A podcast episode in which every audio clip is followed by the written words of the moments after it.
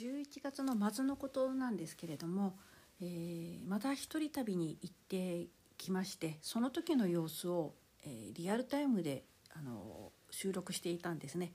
結構車の音がざわざわしていてちょっと聞きづらい点もあるんですけれどもあの本当に初めての経験っていうのはワクワクするしすごく何て言うかな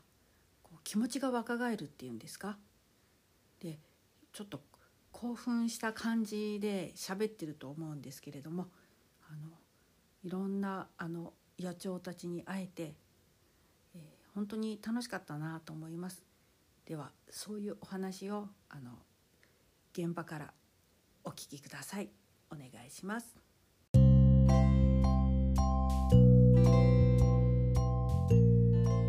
皆さんいかがお過ごしですか？このポッドキャストはアラカンの服用のドタバタ体験話と雑感を話す。大して役にも立たないかもしれない内容となっています。家事の合間にでも聞き流してくだされば幸いです。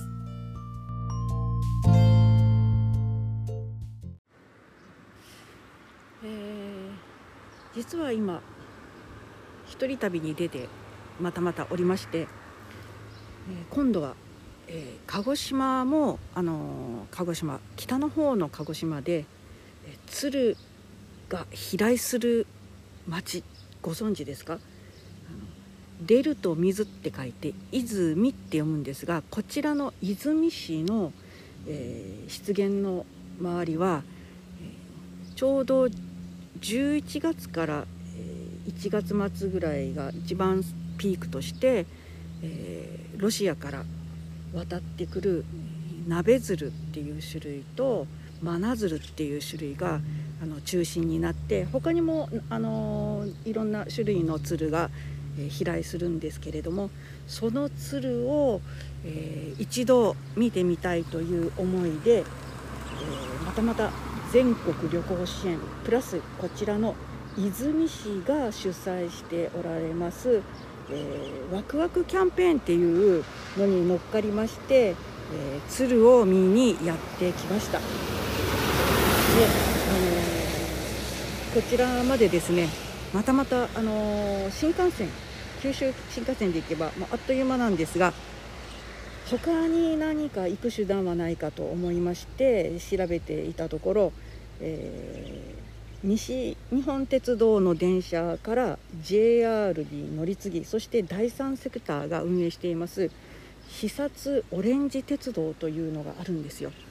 まあ、鉄道ファンの皆さんなら、まあ、とても有名なあの列車だとは思うんですけれどもあと有村架純ちゃんが主演した、えーと、映画があるようなんですよねその映画のあの撮影場所となったそのオレンジ鉄道そこの、えっと、車掌さんの話になるのかな？私ちょっとその映画見ていないんですけれどもこのね視察オレンジ鉄道めちゃくちゃすごいです。何がすごいってあのアトラクションに乗ってるかのような小さな電車1両だけに乗ってスリル満点の、えー、コースを通って海ギリギリを通りそして山越えをしてで、えー、泉まで運んでくれるんですよ。これはねあのー、運賃を払ってでも一度乗ってもらいたい。もう最高のやっぱりあの撮影スポットもありますし撮影しなくてもねもう乗ってるだけでちょっと感動しますよ。あの海抜と同じ場所に線路がその海沿いギリギリに走ってるんですよ。その堤防とか何て言うんですかあの護岸とか例えばテトラポットとかそういうものなくってもういきなり海が広がりその横に、えー、視察船がオレンジ鉄道が走ってるっていう動画ね撮らなかったんですよね。電車だけは撮ったんですけれどこれはね一押しです。で、えー、その翌日に和泉市が主催されているあのタクシーをチャーターして、えー、鶴のね朝の朝一目覚めた時に鶴たちが一斉にあの舞い上がるんですよ。でその様子をあの観察するあのツアーがありましてツアーといってもでその助成金が出てあの半額助成が出た上に、まあ、タクシープラスあの市の職員の方、まあ、あの鶴観察センターっていうのかなそのセンターの職員の方が、えー、もうせん個人的にねそのいろいろ鶴のことをレクチャーしてくださるっていうことで、えー、それに参加しました。で実際は参加したって私一人のために朝6時半に泉駅集合だったんですけど私1人だったんですよね。で、えー、市の職員の方がもう6時過ぎには待ってくださっていて真っ暗ですよ。まさかね泉市の方が待ってらっしゃると思わずにでそこでお出迎えを受けてタクシーに1人で乗ってそして降りたら今度はあのセンターの方が鶴の解説をするために私を待っていただいて あの家族に言ったらねそれもうもうめちゃめちゃ VIP 待遇やんって言われて本当 VIP 待遇受けましてで私のためだけに双眼鏡をあと望遠鏡も準備してくださって、えー、鶴についてのあの説明いろいろ受けましたであの双眼鏡望遠鏡で見た時の鶴さんはね本当にねあの綺麗素敵であのこんなに近くであの人を怖がらないで、えー、餌を食べたり自然にくつろいでいる姿を見せるのっていうのはもうここの泉市だけらしいんですよね。でも江戸時代から最初に飛来が確認されたそうなんですけどそれからあの人間たちはその鶴との共存を図っていってるっていうことで、えーと稲作が終わった後のその落ち棒なんかをえー、食べにほとんどその畑田んぼの中にあの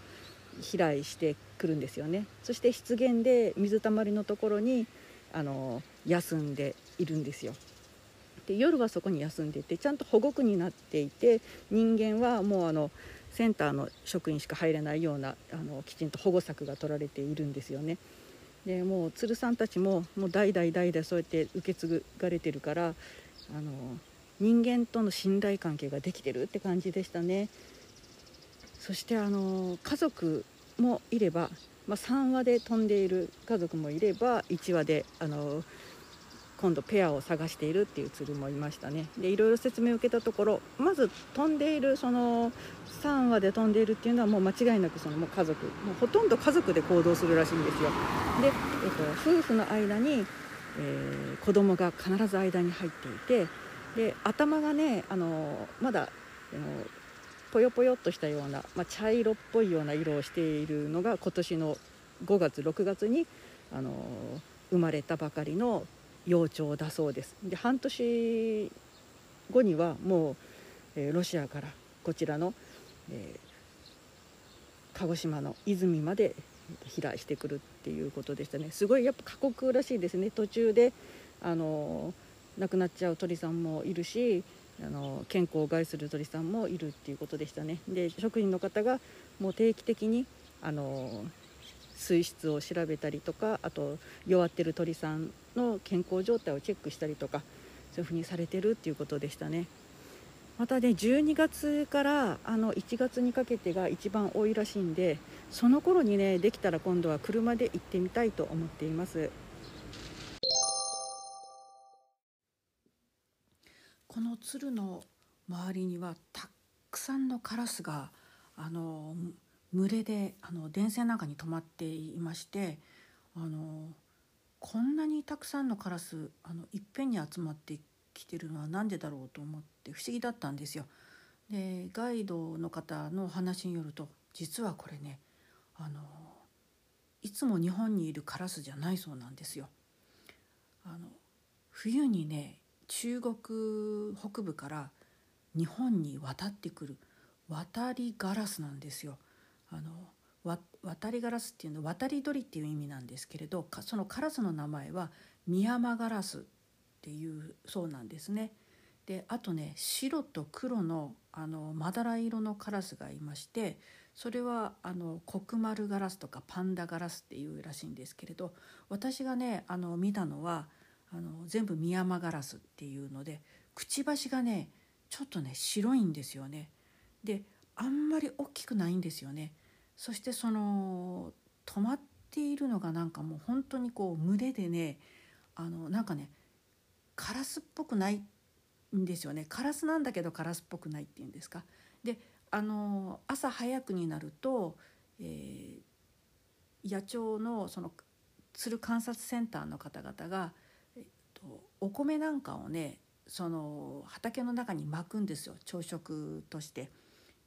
それを狙ってたくさんのカラスが集まってきてるようなんですがカラスって言ったら大体あのゴミ箱を漁ったりとか残飯食べたりっていうイメージがあるんですけれどこの渡り鳥たちはもうほとんどあのそういうこうゴミ箱を漁ったりとかねそういうことはしないそうであのもう純粋にあの、まあ、雑食なんだけどそのお米食べたり昆虫食べたりっていうことのようなんですよ。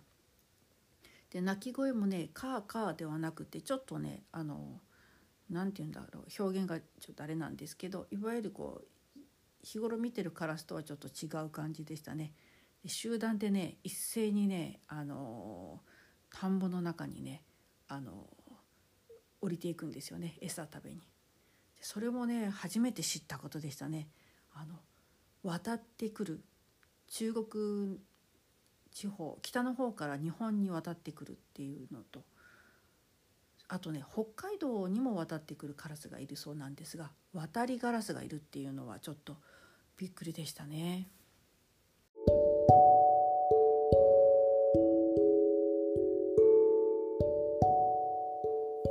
今回、えー、同じ九州に住んでるのにこの身近にこんなに鶴たちがの飛来してくるっていう場所に初めて訪れてみてあの本当にいろん